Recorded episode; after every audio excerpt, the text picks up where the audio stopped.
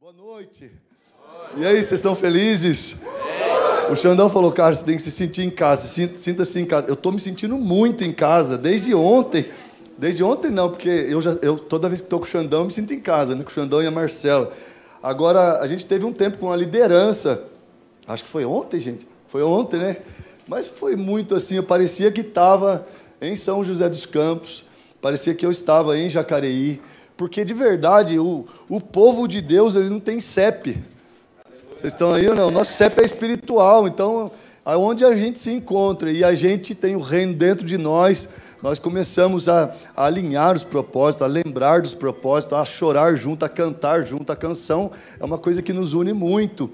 Se tivesse aqui um monte de gente com vários tipos de línguas, né, de idiomas, na hora que a gente cantasse uma canção, a harmonia, a melodia e, e, e, essa, essa, esse jeito de prostrar poemeiro que atrai o rio de Deus, ele ia nos mostrar em testificação que a gente é família, que a gente é o corpo de Deus. Vocês estão aí?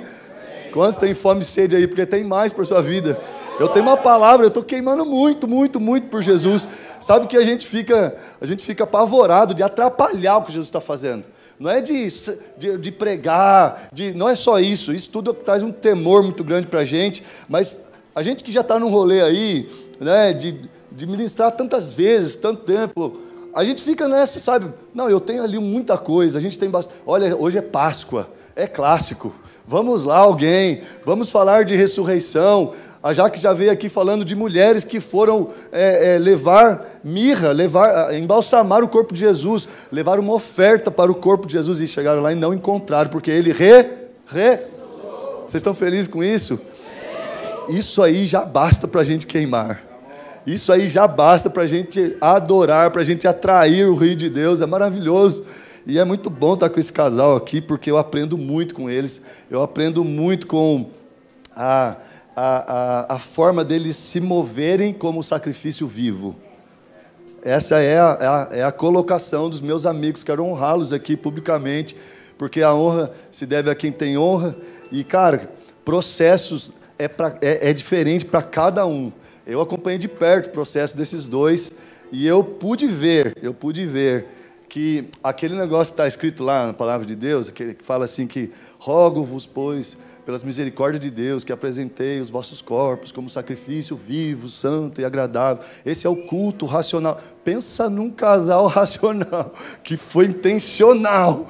Pensa num casal assim que amou Jesus e ama Jesus e não tem interesse na noiva de Jesus. Eu sei porque acompanhei, estou acompanhando, a gente está sempre se falando. Então, como a Jaque falou, eu reforço aqui: vocês estão em boas mãos. Aleluia. Hoje ele já veio ensinar uma outra parada para mim. Ele falou, cara, o Lê só manda abrir igreja quem é filho genuíno. Quem, é porque às vezes a gente tem aquelas crises, né? O, o Xandão, o Marcelo, eles são 318, nascido na casa de, de Abraão Barreto. Eu sou os 300. Eu sou os 300, eu vim depois, não sei se vocês lembram, né? Que Gideão tinha aquele exército de 30 e poucos mil pessoas, aí Deus vai tirando, não, fica só 10 mil, aí fica, aí sobrou só 300 bebendo água e vigilante, e vigilante. Eu sou dos 300, eu vim depois. Então agora ele tem tatuado 318, ou você não tatuou isso ainda? Então eu vou pôr, eu vou pôr no meu assim, 300 game over embaixo assim, e a gente acaba com isso. Na verdade eu não tenho ainda. Mas vamos lá. Estou ah, muito feliz. A Poema, a Poema Curitiba já passou muitas pessoas aqui, fundamentando até chegar esse casal maravilhoso. E vocês estão aí aproximadamente com dois anos, é isso? Desde os primeiros GCs e desde as primeiras comunhões. E eu quero começar é, é, fazendo uma introdução é, sobre dois anos. Quem é casado há dois anos aí? Tem alguém? que Tem dois anos de casado? Como é que tá lá, mano? Hã? Conta pra gente aí, cara. Não, de boa mesmo, isso aqui não é stand-up, não. A gente já vai ler a Bíblia, tá tudo bem. Fica tranquilo. Conta treta pra nós aí, cara. Porque eu e a Jaque, apesar de nós, né, de nós termos, assim, é, de nós sermos muito jovem, nós somos influeiros há muito, muito tempo. É, nós é, vamos fazer o ano que vem bodas de prata. Nós vamos fazer 25 anos de casado o ano que vem. E aí a gente vai fazer uma, uma um holocausto aí para Jesus, né? Vai ser maravilhoso. Vai ser muito bom. Vamos deixar as crianças com o Xandão Ah, aliás, aliás, vou apresentar minha família. É, a, a essa moça que falou com vocês, lindona, é a minha esposa, né? A, a Jaque, a psicóloga mais louca de Sanja. Depois tem a Beatriz, de 16 anos, e tem o Caio, de 14 anos. Pode ficar em pé, meu. Não, vai passar. Não, vou passar vergonha sozinho. Todo mundo, bora lá, ó, igual coral. Ó. É. A gente está em casa, mano. A gente está em casa. Mas olha que louco. Quando a gente fala de dois anos, não importa o seu rolê, se você já tem 30 anos de evangelho, 40 anos de evangelho, se você já foi é, apóstolo, se você, você é mulher, já foi apostila, se você já teve aí todo um processo muito louco de vida. A verdade é que depois que Deus te planta numa casa genuína, num lugar verdadeiro, onde você pode é, achar o corpo de Cristo. As mulheres foram lá e não encontraram. Nós temos um corpo de Cristo Jesus, por causa de rendição, por causa de DNA genuíno, por causa da cultura do céu dentro de nós. E, e sabe, a gente começa do zero. A gente começa com os desconfortos, a gente começa assim, cara, mano, não é possível que eu vou, mano, reset isso aí, de novo, vou passar por isso de novo, né? É só eu? Hã? Pô, mano, do zero. E outra, tem mais uma coisa. O cara é meio esquisito, o pastor lá, né? Caramba, é só eu! Aí por isso que eu gosto de, de, Mano, quantos anos tem? Eu falei pro Xandão, ele falou, mano, nós estamos aqui alguns meses, mas a Poema aqui começou há aproximadamente dois anos. E aí eu já pergunto, tem casado aí há dois anos? Aí, ele, aí um, um, brother ali falou, mano, tem eu assim. E aí eu falei, qual a treta? Porque talvez você nem lembre, né? Mas a, as mulheres lembram. As esposas não esquecem aquela toalha molhada na cama todo dia.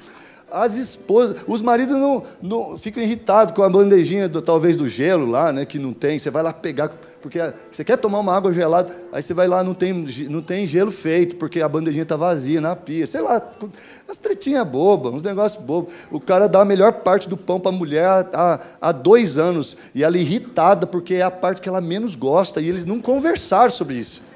Eles não conversaram. Então, bem-vindo, porque essa coisa de dois anos. Ah, eu tenho tanto para falar com vocês. Eu tenho, tanto, eu tenho tanta coisa para falar. Eu, eu, eu, eu, aconteceu comigo. Vocês querem ver outra coisa? Quem tem criança de dois anos de idade aí? Tem alguém? Alguma família aí? E aí, vocês estão bem? Vocês estão felizes? Estão querendo dar já para alguém? Tem hora que. Olha lá. Olha aí, ó, ó. Eu vou falar aqui. Nós estamos ao vivo, cara? Estamos né? Tá? Depois você corta lá. Eu falei assim, ó, tem hora, tem hora que dá vontade. Tem, não, mas é porque eles vão assistir depois, moça. É, aí eles falam assim, ó. Eu falei, tem hora que dá vontade de dar a criança. Aí o, o, o pai fez assim, ó, tem hora que dá. Aí, aí a mãe fez assim, para. a mãe já bateu, já falou, para. É lógico que nós jamais, jamais, eu estou dizendo de momentos de tensão, jamais Graças a Deus, nós estamos sendo homens e mulheres, pais e mamães que consertam o que não fizeram lá atrás. E se fizeram bem feito, nós faremos melhores por causa da revelação de quem Jesus é. Vocês estão aí comigo ou não? Ó, oh, só sei dizer que lá por volta de 2010, eu como, como um bom, é, um, um homem assim que amava muito Jesus, estava muito feliz com Jesus na paróquia que eu congregava, e eu lembro que nós caímos, nós caímos na alegria, ou na besteira para alguns que ficaram, de chamar um pastor que estava dando certo em Taubaté, e ele cuidava de jovens, disse que tinha um monte de pastor lá, é, que, que, que é, os filhos estavam desviados e estavam indo nessa igreja. E eu falei, como é que é o nome da igreja? Aí eles falaram assim, é Poema. Eu falei, Poema? Não, poi, Poema. Eu falei, Poêmia? É, é, aquela coisa, né? Que sempre, no começo, a gente fica daquele jeito. Aí foi o pastor lá, sabe? E eu estava lá na porta como um bom presbítero, né, com uma roupa igual do Lauro, uma roupa alinhada, da época, da época lá de trás. Vocês conhecem o Lauro, né? Vocês conhecem lá. Eu estava lá, mano, alinhado assim tal, olhando aquele homem que chegou. E, gente, de verdade, ele chegou com os oficiais dele, da igreja dele. Eu acho que o Xandão Marcela estava lá, mas não vou, é que faz muito tempo, foi lá por volta de 2010, assim. E aí aquele cara chegou com uma roupa igual a gente está hoje, assim, normal, sabe? E aí eu lembro que ele ainda colocou uma chave aqui no passante de trás da calça. Eu vou contar, eu vou contar, estou em família. E ele colocou a chave no passante aqui, ó, e, e tinha um chaveiro grande, então ficou parecendo um rabo E aí, cara, quando eu olhei aquele negócio, eu falei assim, mano, esse cara aqui não vem nunca mais aqui, velho. Nunca mais ele vem aqui. E as, e as diaconisas que veio com ele, na verdade, para mim, aquilo não era oficial, era capanga. Era o Xandão mesmo, tenho certeza. Aqueles caras meio esquisitos, assim, ó. E, e, e, eu lembro que ele chegou e, a, e, a, e aquelas, aqueles oficiais, eles não sentaram na cadeira com a gente, sentaram na escada, como se eles, tivessem entrado aqui, ó, e devia sentar com vocês, sentaram ali, ó, naquela escada ali. E ali o Leandro começou a ministrar, e eu eu estava endemoniado, confesso. Um presbítero endemoniado, genuinamente. Eu falei, não pode ser de Deus um negócio desse aqui. E aí falei por dentro assim: esse cara nunca mais vai vir aqui. E para resumir, para a gente entrar na mensagem, aquele dia, naquela paróquia, que inclusive o Elmar estava lá. Cadê o Elmar? Ah, o baiano, de, de, o baiano que era de São José, agora que está em Curitiba. Olha que coisa linda. Deus abençoe vocês, esposa, mano. Legal te ver aqui. Aleluia. É, é, quando, quando eu vi aquilo, eu, eu, eu não acreditei, porque não teve a paz do Senhor, não teve graça e paz, não abriu a Bíblia e falou: abra sua Bíblia comigo no Evangelho segundo a segunda carta de Paulo a Timóteo. Não teve, não teve nada disso. Não teve. Eu fiquei olhando, ele foi conversando, conversando, conversando. Só sei que do meio para o final o Espírito Santo foi pegando eu por dentro, por causa do quê? Por causa de fome e por causa de sede. Por causa de quê? Por causa de fome e por causa de sede. Por causa de fome e sede, só isso que eu tinha.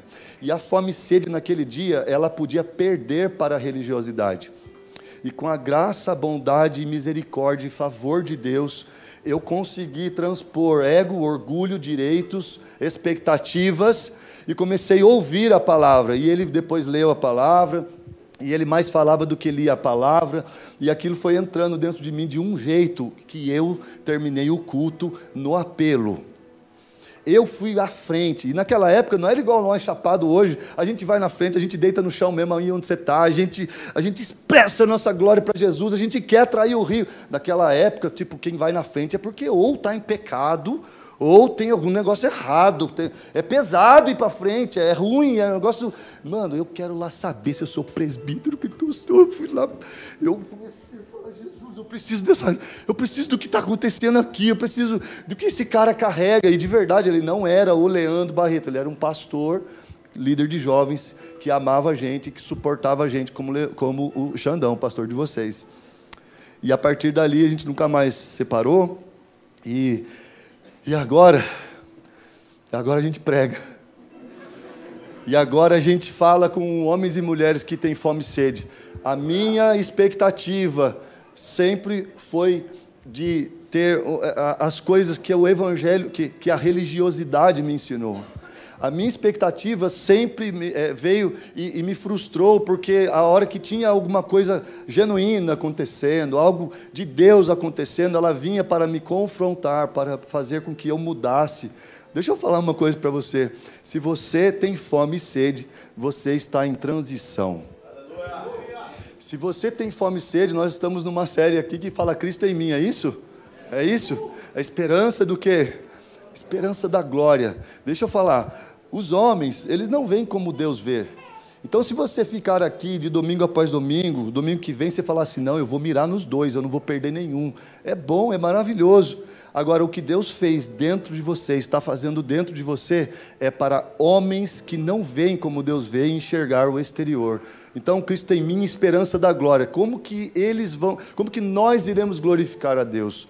Quando a gente expressar a mensagem de hoje é, é isso, sabe? É, é, eu, eu, mudei o nome agora aqui, ó. é uma transição para essa manifestação.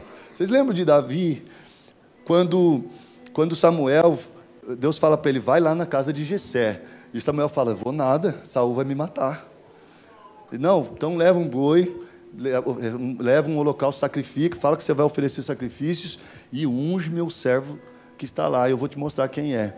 E aí chega lá, ele começa a achar os homens fortão lá, Abinadab, Aminão, sei lá, os caras tudo fortão lá, malhado, bombado, os caras que era compatível com o quê? Com o tamanho do, do Saul.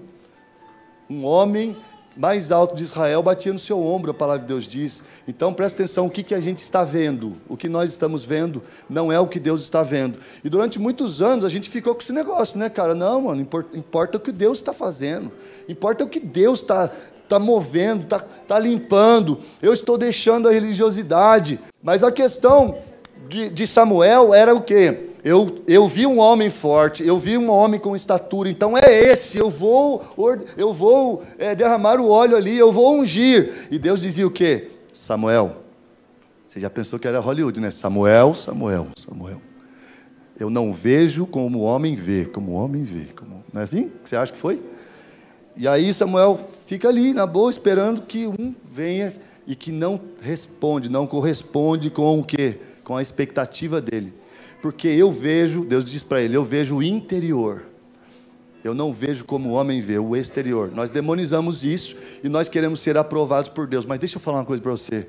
Você vai sair daqui hoje, aprovado por Deus, mas brilhando a vossa luz diante dos homens para que vejam lá fora. Essa é a série. Cristo em mim, a esperança da glória. Então, homens que não enxergam como Deus enxerga, precisa ver a frutificação da justificação precisa ver os frutos nas mãos, precisa ver o cara que fazia uma coisa meio zoada, meio errada, agora não faz mais, e começa dentro de casa, o homem que, que era zoado no governo começa a governar a casa, a mulher que não construía seu lar, não tinha um ambiente de atração da sua esposa, ela começa a entender, essa é a família poema, vamos lá, vocês estão felizes? Nós vamos queimar por Jesus aqui. A melhor igreja que a gente pode trazer aqui para adorar Jesus é a nossa família. Ai, mas tão maravilhoso isso. Palavra é alimento para a gente, e às vezes você deve estar falando assim, cara, eu não sou desse rolê, desses 30 anos aí, eu cheguei agora no rolê. Fica tranquilo, a palavra é um alimento como leite para você. Você está entrando agora, está chegando agora, fica tranquilo, você vai ser alimentado. Então é o primeiro alimento, aquele que nutre você. A palavra também é um alimento sólido para aqueles que já estão crescendo, que já estão maduros. Aquele que faz o crescimento. Deixa eu falar uma coisa. Nós não podemos ser uma igreja saudável apenas, nós precisamos ser uma igreja que cresce. Porque nós que somos pais, a gente ama os nossos filhos saudáveis, mas eles, se eles não crescerem, já mostra uma anomalia, né? Já há um problema aí, já é um paradoxo. Mas as igrejas que são saudáveis e ficam ali porque são fofas e saudáveis, eu sei porque eu tenho um encargo pastoral. E depois da fusão, tem que contar essas histórias tudo, não é possível. De, depois da fusão, que a gente já está há três anos como poemeiros mesmo, mesmo sem tatuagem. Mesmo sem tatuagem. Não, porque o Leandro assustou eu, mas quando eu vi o Xandão, eu falei, não, não pode ser.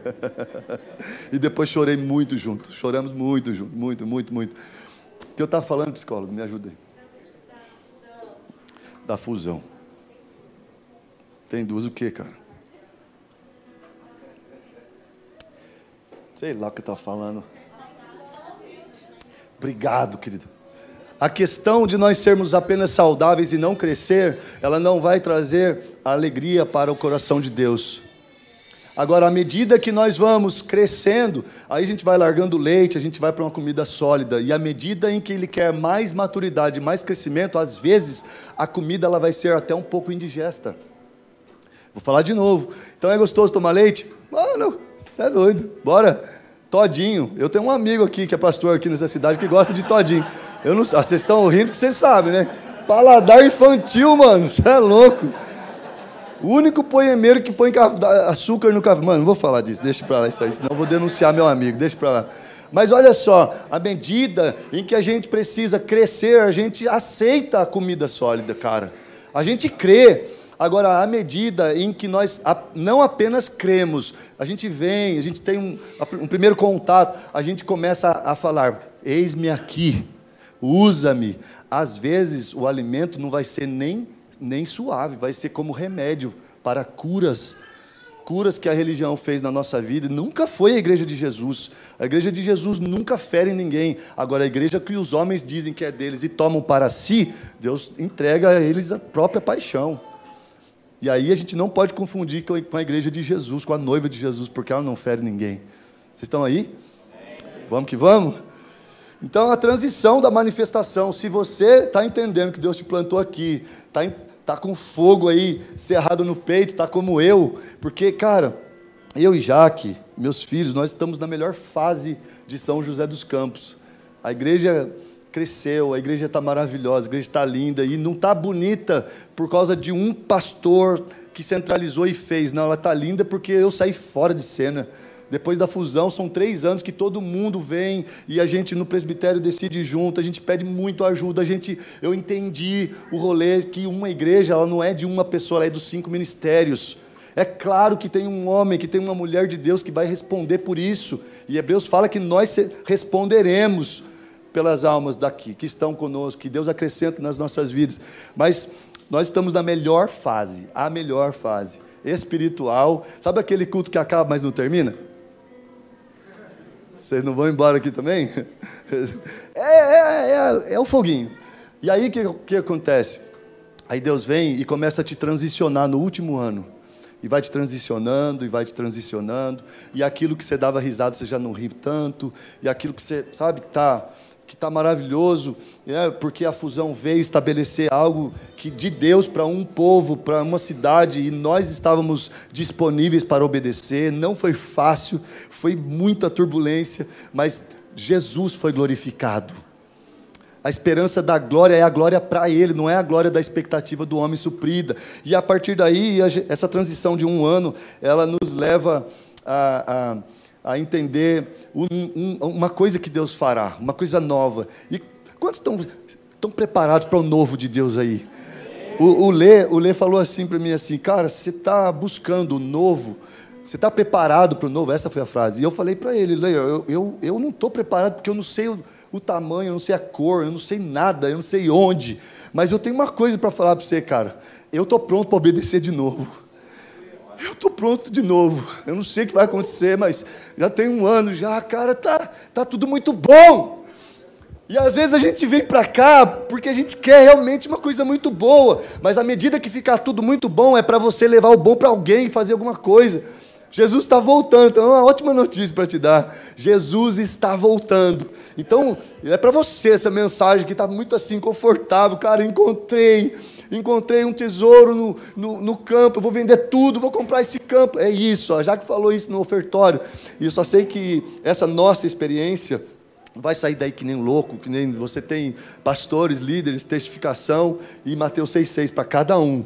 Eu lembro que depois que o Lê falou isso, eu chamei minha família e falei assim: olha, vai acontecer alguma coisa, eu não sei o que é, eu não sei aonde é, não sei que cor tem, e nós precisamos nos preparar de novo. Nós precisamos. Eu, eu não sei o que é, mas nós precisamos nos preparar, porque estamos em transição. Eu e sua mãe estamos em transição há um ano. Aquele monte de gente que você gera que você gera em amor, que você gera com sangue, com, com investimento, que você gera em lágrimas. De repente, é, Deus transiciona as mesas, e nós vamos falar disso já, e, e, e Deus nos preparando para algo novo. E aí eu falei para ele, cara, eu estou pronto para obedecer. No domingo, isso foi no sábado, no domingo eu preguei, aí acabou o culto, ninguém quis ir embora, aí de repente veio uma profeta lá. Nem nunca vi, estava tava lá. E veio, e veio rodando, os caras que sabem esse negócio de rodar, geralmente eles estavam. Eles, é, eles estavam nessa coisa aí. E veio rodando e bateu e pôs a mão no, no meus, nos meus pés, no pé da Jaque. E ela disse assim: Vocês estão preparados para o novo? Qual foi a pergunta do Lê? Cara, você está pronto para o novo? Vocês estão buscando o novo, vocês estão queimando pelo novo. Então, no outro dia, Deus já veio falando a mesma coisa e nós entendemos que Deus está nisso tudo, logicamente, e a partir daí começamos a orar e buscar o novo. E aí nasceu, a, a gente começou a, a, entender que haveria algo novo. E não sabíamos onde era, não sabíamos. Numa reunião com o Lê, o Lê vai e fala: Cara, eu vejo vocês na cidade ao lado, avancem. A poema vai nascer lá e tudo mais e tal. Aí, aí que nós entendemos qual era a cor, o tamanho, a localidade do novo de Deus. E a verdade é que o lance não é onde, o lance não é nem o como, porque isso vocês têm família espiritual para alinhar, para fazê-los passar pelo processo, é, amadurecer e enviar. Mas o lance é vocês estarem disponíveis como homens e mulheres que têm o privilégio de serem chamados pelo nome para o que Deus está fazendo. Então não é o lugar, não é o, não é o ah, mano, pô, pensei que fosse em tal lugar. Não, eu e Jaque estamos felizes até liberei os meus filhos, eu falei, é uma cidade muito próxima, muito colada com a gente. E vocês, eu estou liberando vocês como pastor. pode ficar, vocês têm um rolê no Influ aqui em Sanja, tudo, mas como papai agora eu vou falar. Gostaria muito que vocês dois estivessem comigo. E aí eles falaram: Não, pai, nós estamos fechados, nós estamos juntos, nós vamos lá, nós vamos explodir aquilo. Eu falei: Então já era, então já foi. Aleluia. Abre a sua Bíblia comigo. Em João 1,35, eu sei que hoje é Páscoa, eu já termino na ceia da, falando da Páscoa. João 1,35, por favor, diz assim: no dia seguinte, João estava ali novamente com dois dos seus discípulos. Quando viu Jesus passando, disse: Vejam, é o Cordeiro de, de Deus. Ouvindo-o dizer isso, os dois discípulos seguiram a Jesus. Voltando-se e vendo Jesus que os dois o seguiam, perguntou-lhes: O que vocês querem? Eles disseram: Mestre, Rabi, que significa mestre, onde estáis hospedado? Respondeu ele: Venham e verão. Então foram por volta das quatro horas da tarde, viram onde ele estava hospedado e passaram com ele aquele dia. Até aqui. Isso aqui é a primeira vez que, um, que dois discípulos de João, o Batista, é, enxergam, olham com seus próprios olhos o Messias que haveria de vir. João Batista ele tinha uma promessa de enxergar, de que quando o Messias se manifestasse, ele veria, ele ia enxergar uma um espírito pousando sobre ele como, for, como uma pomba. Então ele estava ali batizando as pessoas. Eu acredito que aquele batismo de João Batista, ele é muito parecido com o pastor de vocês, assim, ele é muito para frente, ele é muito, né? Eu, eu acredito que ele era meio nessa personalidade. E eu acredito que havia um mover ali muito de glória tem pastores que pregam, naquela época as pessoas se arrependiam, tinham que dizer os pecados para poder se batizarem. Não sei se vocês já vieram aí de algum lugar parecido com esse, só sei que, para mim, aquele ambiente era, era, um, é, era um ambiente de tanta glória que as, as pessoas queriam falar. Gente, eu quero me arrepender, eu quero esse batismo. Olha, eu, eu roubava, eu matava, eu fazia isso, eu me prostituía, eu traía minha esposa. Eu não quero essa vida para mim. Eu, para mim, essa é minha heresia, você tira a minha e coloca a sua. Para mim, era esse ambiente de glória, sabe? E aí, do nada, João ali batizando com aquela roupa poemeira, todo, os fariseus tudo ali, né? Tudo bem vestido ali, olhando, falando, mano, esse cara é quem, mano? Ele é, você é Elias? Ele, não, que Elias? Você é quem, um profeta? Eu sou no máximo uma voz que clama no deserto: preparem para mim o caminho. E, e, e aí os, os caras tudo louco ali, mano, quem que é esse cara esquisito? E aí, do nada ele olha para um homem comum. Repita comigo, homem comum. Só que ele tinha uma promessa. Ele tinha a promessa de discernir, de olhar. E ele olha lá falou, e fala: Eis aí o Cordeiro de Deus. Eis aí o cara, cordeiro que eu tenho falado dele esse tempo todo, que eu não sou digno de desatar as sandálias. Esse é o cara. Aí Pedro e André, aí, aí que eu quero. Pedro e André, que está ali ó, com João, ele pega e fala assim: mano, vamos lá. vamos seguir o Messias, se, se é sobre ele que a gente está ouvindo esse tempo todo. Ah, que maravilha! Dois pescadores que estão colando ali com o João, João Xandão, e, e de repente eles começam a seguir, começam a seguir Jesus. E aí Jesus olha para trás e começa a ver Pedro e André andando atrás dele. Eu, eu, é, é outra heresia minha. Depois você tira e põe a sua. Eu acho que Deus, que Jesus falou assim: Deus, eu acho que eu vou ser assaltado agora. Me ajuda. Deus, envia os seus anjos. Eu acho que foi mais ou menos assim, porque se era discípulo de João Batista, era igual quem? Hã? É? Mas vamos seguir. Jesus pergunta assim: olha, o que vocês querem? Às vezes nós estamos entrando aqui numa primeira experiência, às vezes você pagou algum crente chato e falou assim, mano, lá é diferente, é esquisito, mas Jesus está lá. Aí você fala, mano, eu vou lá para ver. Então tem aquele primeiro, aquele primeiro toque, sabe? Tem aquela primeira, aquela primeira coisa de você entrar. De repente Jesus pergunta para você o que você quer. O que vocês querem? Aí você já olha para o chão e fala assim: não, não, só vim ver como é que você vive mesmo, só vim ver aí.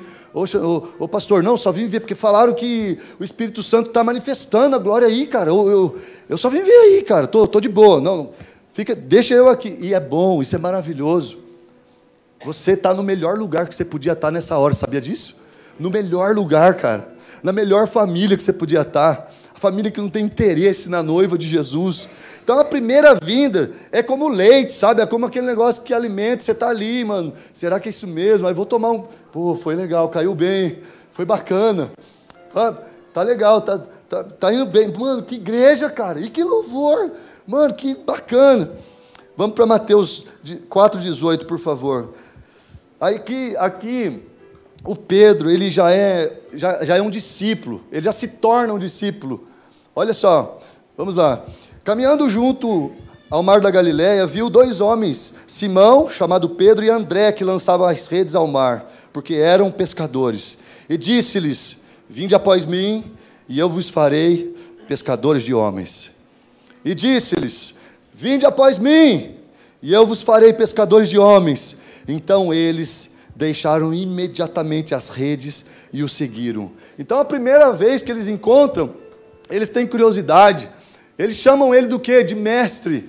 Ô Rabi, não, estou de boa aí, cara. Só vim ver mesmo o jeito que você vive. Eu pensei que você vivia num, num lugar assim, bem iluminado de raios, cheio de anjos te servindo uvas e tudo mais. Não, eu estou vendo que você é meio comum, meio igual a gente mesmo, assim. Pergunta de Jesus: o que vocês querem? O que vocês querem? A, a pergunta do Espírito Santo para você: o que, que você veio buscar aqui? Porque tem outros encontros. Do leite tem comida sólida, sabe? Tem um chamado mais alto. Tem algo que Ele está fazendo interiormente dentro de mim, dentro de você, para quê? Para que você responda. E a partir do momento que você responder, os homens vão ver. Os homens lá fora vão ver. Eles vão falar: mano, está acontecendo com essa pessoa? O que está acontecendo com essa mulher? O que está acontecendo com esse cara? Não, eles estão indo numa seita preta lá no bairro. Como é o nome? Hã? Hour. Estão indo lá numa seita preta na Hour. Eu vi o pastor andando esses dias. Mano, o cara é cabuloso. Deixa eles vir. Deixa eles vir por curiosidade. Deixa eles vir por ver a mudança em vocês, nem que seja do leite nem que seja do primeiro passo, nem que seja da curiosidade, mas logo em seguida tem encontros com Deus, tem encontros com Jesus que ele fala assim: olha, vem após mim e eu vou fazer de vocês pescadores de homens. Ei, você é TI, ei, vem após mim que eu vou fazer você um programador da, da reprogramação de homens e mulheres que vão transformar sua mente, que vão buscar o entendimento, que vão buscar a renovação. Eu não sei se vocês sabem disso, mas transformai-vos pela renovação do vosso entendimento. Não é Deus irá transformar, Deus descerá e vai fazer. Não, não, não. É você que transforma, é você que muda. Então, se você veio aqui com um pouquinho de fome, tem leite, mas se você veio com muita fome, você vai começar a comer comida sólida. E a e a resposta aqui de, dos discípulos é a seguinte: então eles deixaram imediatamente as redes e os seguiram. Qual rede que você vai ter que largar? Qual amizade que você vai ter que dar uma ajustada? Você não vai fugir, você não vai sumir. Agora, se Deus disser que é para sumir, que é para fugir, você vai. Fugir das paixões, né? para se sujeitar a Deus. Hã? Qual é a rede que você vai ter que largar? Porque eles largaram a rede imediatamente. Fica tranquilo, pastor, estou no leite, fica de boa. Agora, se você deu um reset, que você já está há anos aí servindo para Jesus e entendeu que o assunto não é servir, vamos largar a rede, cara. Vamos largar a rede. Vamos largar redes de conexões que não glorificam, porque se o assunto é Cristo em mim, a esperança está em mim para ser vista para os homens, para ser mostrada para os homens na ação, na atitude, na decisão. Quando eu casei em 99, eu era apenas um adolescente mimado, carente, querendo o quê? Consumir. Só eu. Ninguém, todo mundo fez curso, de noivos com, com, com o Xandão e estão, vocês estão tudo maduros. Mas eu? Hã, coitada da moça. Em 99. O que, que eu queria? Tudo! E mais um pouco. Queria empregado, queria uma cozinheira, queria uma mulher, queria sair, queria fazer, queria acontecer. Então eu queria consumir, consumir. Isso começou, sabe aonde, gente? Lá no jardim, cara. E Eva, vendo que o fruto era aprazível aos olhos, tomou para si e nunca mais acabou. O consumo entrou. E nós não estamos aqui para consumir uns dos outros, nós estamos aqui para promover uns aos outros. Nós estamos aqui como maridos que promovem e protegem as emoções das suas esposas. Nós estamos aqui como as mulheres que constroem o seu lar a ponto dos homens não ver a hora de ir para casa. E não fazer hora extra, que nem precisa. Mas isso aí é o pastor de vocês que fala. Eu sou visita. Mateus 16, 13. A primeira revelação, a primeira, a primeiro palpite de Pedro. Rabi, mestre. Agora aqui, vocês já sabem, a gente começou cantando isso, não teve como não pregar isso aqui. Respondendo Simão Pedro, disse: Tu és o Cristo, o Filho do Deus vivo. Então Jesus afirmou: Bem-aventurado és, Simão Barjonas, porque não foi carne, não foi sangue que tu revelaram, mas meu Pai que estás nos céus. A gente canta isso, mas a verdade é que nós precisamos ter a revelação de quem Ele é em nós. Lembra de Gálatas 2, 20, se eu não me engano? Não, mas eu, mais Cristo vive em a vida que agora eu vivo no meu corpo, cara não é que eu vivo na igreja, não é a vida que eu vivo no GC e depois vamos para frente, porque Deus tem que fazer, me fazer prosperar. Está aqui uma coisa que vocês não vão encontrar, não é troca. Na verdade, aqui é homens e mulheres que se rendem. E a partir daí a gente começa a atrair um rio por causa do que? Da graça, do favor, do sangue derramado de um Deus que se despiu de glória. Então não dá para a gente querer muita coisa de consumo, não, que vocês não vão encontrar, não. Eu sei que não. Por isso que vocês estão aqui. Mano, não vai ter a campanha, Xandão? Não vai ter a campanha. Não vai ter o óleo ungido. Vai ter... Mano, talvez tenha. Não é, não é esse o caso. Não são coisas. Não é sobre o fazer, sabe? Eu lembro que eu fazia tanto, eu fazia tanto para a igreja. A paróquia antiga. Mas eu fazia tanto, tanto, tanto. Que um dia que eu tive que deixar de fazer, eu já era aquilo que eu fazia. Então eu deixei de existir. Faz sentido para alguém? O dia que você é, que você faz, e Deus falar, para de fazer, você não vai existir mais. Você não vai existir mais, cara. Eu confesso para vocês, depois que a gente tem essa, essa prosperidade espiritual, é, financeira, de, de homens e mulheres rendidos, e, e, a família inteira fluindo, Deus pega e fala assim: ó, vai para a cidade e tal, e você vai começar lá. Cara, é uma coisa muito louca. Ou você é filho João 1,12 fala disso. Nós recebemos o poder de se tornar filhos e filhos. A raiz da palavra de sermos filhos é, é, é poder. Filhos de Deus. Ou a gente já não vai existir, porque a gente vai deixar de fazer algumas coisas. Vocês estão comigo? Nós precisamos ter a revelação de Cristo na, na, pessoal. No Mateus 6,6. Quem Ele é e quem Ele quer que eu seja. Não é quem nós vamos ser. Não, a partir de quem eu sou, eu sou um membro de um corpo e o corpo precisa de mim. Vocês estão comigo? Vocês estão aí? Porque às vezes família espiritual é bom falar, a gente é uma família espiritual, temos uma cultura interior, mas às vezes a gente cancela o cara da, da, da família, sim ou não? Cancela ou não cancela? Vocês, aquele tio do Natal lá, que a gente só vê no Natal, sim ou não?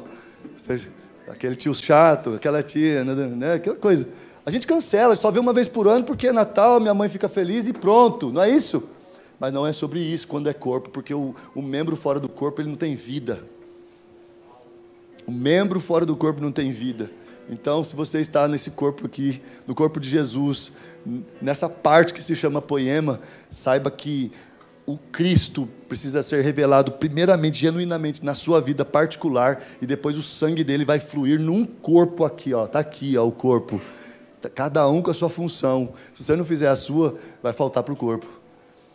Então não é um assunto de parei de fazer, quando que eu vou. Não, não, não. É um assunto de ter a revelação de quem Jesus é.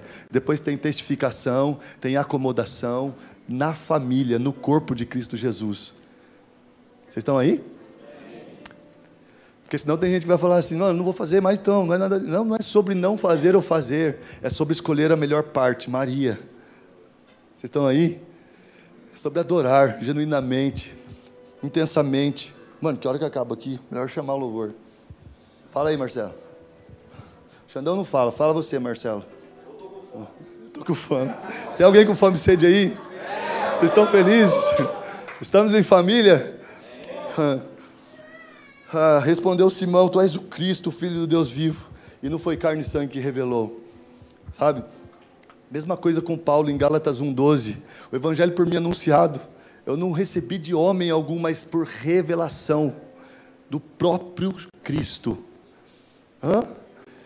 Essa revelação precisa acontecer nas nossas vidas, porque daí o fazer, ele é apenas uma expressão de adoração daquele que nos amou primeiro. Quantos estão comigo? O fazer, eu vi baterista pintando igreja hoje, chegando em casa cheio de tinta na mão, deve estar bonita a pintura, deve estar legal. Mas olha que maravilhoso, cara. As pessoas ali se movimentando, porque expressão, presta atenção, expressão da adoração deles por aquele que amou primeiro. Nós precisamos conhecer a Cristo e conhecer a Deus. Esse é o resumo do Evangelho. A partir daí, a estatura do Filho de Deus vai ser formada em nós, o caráter de Deus vai ser formado em nós. Tudo por causa do quê? De Jesus que enviou o seu Espírito que habita em mim, que habita em você, cara. É esse o Evangelho de Jesus. É esse. Aí depois em Mateus 10, 1, Mateus 10 capítulo 1, Jesus chama os doze apóstolos, dá autoridade, dá poder para expulsar demônio. E, eles, e Jesus começa a falar o nome dos doze. Ele começa com quem? Aí ele vai dizer assim: primeiro Simão, chamado Pedro, e André, seu irmão. Quem foram os primeiros a, a, a, perseguir lá no deserto? Quem foram os primeiros a falar, mano, é ele, cara. Não, não é ele não. É ele sim, ó. O João falou. Então vamos seguir ele. Aí depois chama de novo. Eles largam a rede. Eles são chamados você vai ter poder para expulsar, você vai ter poder. Deixa eu falar uma coisa para vocês. Nossa família, ela, ela treina isso. Homens, não dá para a gente crer no milagre que o Xande e a Marcela carrega. E quando a sua mulher falar que está com dor de cabeça, você não orar por ela, cara. Você dá um remédio logo antes da oração. Nós precisamos treinar isso. Nós precisamos treinar nos nossos filhos. Esses tempos atrás, uma, uma mãe levou uma criança de oito anos lá na frente da igreja e falou assim: Pastor, Ore por ela, porque ela precisa fazer uma tomografia, ela tem um tumor no cérebro. Uma menina linda. Aí eu chamei a Bia, falei, Bia, abraça essa menina aqui, põe a mão nela. E aí eu comecei, falei, eu ordeno, na autoridade do nome de Jesus, essa anomalia vai embora. Restaura os neurônios, restaura tudo. Não, não aceita anomalia, não aceita. E já tinha acabado o culto. Sabe aquele culto que acaba, mas não ter? Esse, esse mesmo. E aí, cara, aquela mãe foi embora. Larissa, o nome dela. Ela foi embora. E depois de dois cultos, ela veio com, com um, uma tomografia do antes, de um ano atrás, de um processo, e depois de uma tomografia sem o tumor, e os médicos não sabem o que aconteceu. Os médicos não sabem. Pode aplaudir Jesus aí, não é sobre. Aplaude Jesus aí, cara. Porque é o mesmo. É o mesmo. Agora vamos lá. Quantas pessoas Jesus operou milagres e, não, e eles não quiseram conhecê-lo? Quantas e quantos? Agora está aqui um povo com fome e sede, a maldade está aumentando, a maldade está tá crescendo aí, o amor deles estão se esfriando, mas o nosso está aumentando.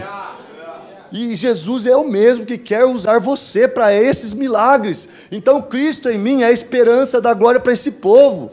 Cristo em mim é a esperança da glória em casa. Parece que em casa a gente não consegue muito, né, mano? Isso aí é mais para pastor, né? Líder de GC, sei lá. Meio estranho esse negócio. Mas, mano, isso é para todos nós que somos filhos. Liga para o líder do seu GC e fala, mano, ora comigo aí que eu vou orar pelo meu filho agora que ele não está bem. Me, me cobre uma oração aí. Vamos lá, poema, vamos lá, porque é um corpo, cara. O, o sangue dele flui no, em todos os membros. A banda pode subir aqui, a gente vai fingir que vai ser. Agora, a banda me ajuda aí, vem para cá. Lucas, Lucas 22, Lucas 22 tem uma coisa muito louca aqui, eu quero, eu acho que eu termino aqui e vou para Páscoa. Lucas 22, 31 diz assim: Simão, Simão, Satanás pediu vocês para peneirá-los como trigo, mas eu orei por você para que a sua fé não desfaleça. Repitam comigo: fé. fé. Olha só uma coisa: Jesus chega e fala assim: ó, Satanás pediu vocês, poema, poema Curitiba pediu vocês para peneirá-los, mas eu intercedi pela fé de vocês. Mas peraí, olha só uma coisa maluca. Se Satanás pedir eu, e você vier falar assim, eu vou orar pela sua fé, eu vou ficar chateado com você. Vou falar assim, mano, você não expulsou ele. Você não blindou, você não clamou o sangue de Jesus, você não fez isso, você não fez aquilo. Olha o ensinamento de Jesus para mim e para você. Todas as vezes que você estiver aí sendo peneirado como trigo, sendo desconstruído, sendo moldado por Deus, sabe aquela coisa do vaso, né? Quebra a minha vida e a faça de novo. Tem um negócio desse ou não? Ah, vem não, que vocês conhecem isso aqui de cor salteado. Olha os crentes velhos tudo rindo aí. Eu quero ser, eu quero ser. Mas na hora que quebra, a gente afina. Afina ou não afina? Na hora que quer, na hora que, que vem a peneira. Não, para já o negócio é como o trigo, gente. O trigo, para ele começar a ser algo consumível lá fora que glorifica a Deus, ele tem que ser separado. É rede que você larga. É ele dizendo: Vinde após mim, que eu vou fazer de você um cara com um nível muito mais alto daquilo que a sua inteligência alcançou, daquilo que o seu estudo alcançou. Eu vou usar o seu estudo, eu vou usar até onde você chegou, mas tem uma coisa muito mais superior, muito mais alta. E aí, se você vai ser peneirado como trigo, o trigo precisa ser separado do joio. Estou dizendo que você vai ser separado, não é isso. Ó, escarnecedores de Salmo 1 fala de bandido, fala de homens que tramam o mal. Não nos assentei, vos assentei na roda dos escarnecedores. É, gente, a raiz da palavra é bandidão que está tramando o mal. Então, assim, não é para você sair do mundo, mas é para estar com ele, entendendo que ele vai te livrar do mal. Mas a separação de homens e mulheres que vão te tirar do propósito. Aí depois o trigo dele ser moído, ele vai para o molho. Tem alguém de molho aí, sim ou não, gente? Vamos lá, vamos lá. Tem alguém louco para fazer alguma coisa aí? Eu não sei, só sei que quando eu me converti, eu queria fazer, eu queria fazer, fazer, porque senão não existia. Vocês estão comigo ou não? E não é sobre isso. Era sobre uma. Era sobre. Era sobre ficar, sabe, tentando ouvir, tentando atrair que Mateus 6,6, o sacerdócio que eu entendia era apenas de servir, e nunca de adorar, e nunca de tocar as vestes de Jesus. Então, depois da separação, você está aí de molho, aí depois tem. Você fala assim: pronto, agora eu já estou separado, já estou um tempão lá na Poema, nós já vamos para o hype. Aí ele vem e te coloca numa moagem, aonde você vai ser moído. Porque a Poema é uma máquina de moer carne. Porque a gente não negocia as obras da carne, meus amigos. Não negociamos. Na verdade, nós queremos muito que haja essa separação, que a gente comece a ser como alimento para essa geração, para essa cidade, para nossa família, alimento espiritual. Nós somos de uma família alta, superior, por causa de uma cultura do reino de Deus em nós. Não somos realmente comuns, não vamos nos alinhar com quem está, ah, mano, porque daí senão não dá, temos que nos aliançar. Nós, a nossa aliança é com Jesus e com quem está morrendo com Jesus, quem está tomando sua cruz, negando a si mesmo. Então a moagem ela vai trazer choque, você vai ser lançado de um lado para o outro, vai ter ambiente de instabilidade o tempo todo. Ah, não, não, não. Agora que eu achei que ia ficar louco, a gente ia só adorar e a minha vitória ia chegar. Mano, não. Se nós somos alimento para isso, nós temos processo para isso. E nós temos que passar pela prova dando o quê? Ah, o cansaço, o estresse, a dívida, a humilhação, o fardo. Aí quando acabar a moagem, acabou tudo. Mano, não sobrou mais nada, pastor. Aí você vai ser peneirado. E o processo de você tornar um trigo são apenas cinco peneiras. Então fica firme, cara. Meu amigo, fica firme. Ô, irmã, fica firme com Jesus. Esses encontros de Pedro é maravilhoso porque todas as vezes que você vê, mano, agora o Pedro chegou no hype. Eu já parei aqui. Pedro chegou no hype, agora ele vai com tudo, ele, ele recebeu o Espírito Santo de Deus. Quantos lembram disso? Ficar em Jerusalém, o dia do Pentecostes. Vocês viram isso na escola bíblica dominical, né, para os crentes mais antigos. Vocês viram? Mano, agora ele pregou e 3 mil pessoas aceitaram Jesus. Está resolvido o problema. Já era, agora ele é um cara. Ele chamou os onze, vamos chamar mais um, aí chama Matias e vamos continuar a obra de Jesus, porque nós estamos curando no nome de Jesus e está acontecendo. As pessoas. E aí a gente acha que é isso, que é o poder. Não é o poder apenas, porque a partir daí o Pedro continuou tendo muitos erros. Se você olhar em Atos 10, você vai ver que as esmolas de um cara que não era poemeiro subia e agradava a Deus. O cara não era judeu, o cara não ia igreja nenhuma. O cara era religioso apenas e orava ao Senhor. O cara tinha, dava muitas esmolas e sua família, ele era um homem temente a Deus. E aí Deus olhou e falou assim para um anjo: vai lá e fala para Cornélio, Atos 10, depois você lê em casa, não dá tempo. Aí, aí o Cornélio, quando ou, ou, ou, viu, teve a visão do anjo, e o anjo falou assim: Olha, chama os seus funcionários aí e manda ir buscar o Pedro lá na casa de Simão, curtidor de couro, em tal lugar, assim, assim, assim. A hora que o anjo sai, o Cornélio vai lá e obê, na hora. Um homem temente a Deus. Um cara que estava ali. Aí vamos para Pedro. Aí o anjo vem, pega um lençol, coloca os bichos tudo lá dentro. Coloca o Xandão, coloca eu, coloca os gentil, coloca todo mundo lá dentro e fala assim: olha, Pedro, você vai ter que comer. E Pedro fala o quê? Nunca. Nunca. Por quê? Porque eu, não, não, eu nem chego perto de animais impuros. E aí Deus vem e diz para ele assim: é, o anjo vem e diz para ele assim: Não digas que é impuro aquilo que eu purifiquei. Vocês entendem como o cargo, a carga da religiosidade, ela vem para atrapalhar, mesmo você estando com o Espírito Santo de Deus, mesmo você tendo sido usado por Deus durante muitos anos da sua vida, cara. Não é sobre o que você fez, é sobre sua rendição hoje e estar disponível para o que Ele está fazendo hoje. É participando dos processo hoje, é largando a rede hoje, é entendendo a, a, a medida da, da, de, de estar de molho hoje.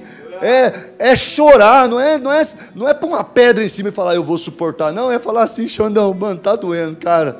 Cara, eu não aguento mais. Eu tô achando que eu não vou suportar esse negócio. Eu não sabia que esse negócio de tomar cruz e negar a si mesmo era tão nível hard. Eu quero fazer ou eu não quero fazer. Não, não nós precisamos estar tocando as vestes de Jesus, felizes por Ele receber a nossa adoração. Camão, vamos lá alguém, vamos lá alguém, Espírito Santo de revelação, cinco vezes peneirados, cara, meu Deus do céu. Ah, ah Jesus, nós te amamos. Eu vou ler um versículo aqui para a gente ceiar. Quantos querem ceiar? Olha, a ceia não é uma proteção do mês. A ceia é para você olhar para o lado e discernir o corpo de Cristo. Fazer isso em memória de mim. Então você lembra do sacrifício dele. Você não fica enlutado porque ao terceiro dia ele ressuscitou. E aí depois você abre um sorrisão e você olha para o irmão do seu lado e fala assim: Cara, você é muito estranho, ô Bruno. Ô, ô Benza. Você é muito estranho, mas você é meu irmão, cara. Obrigado por aceitar eu. Hoje nós vamos fazer isso.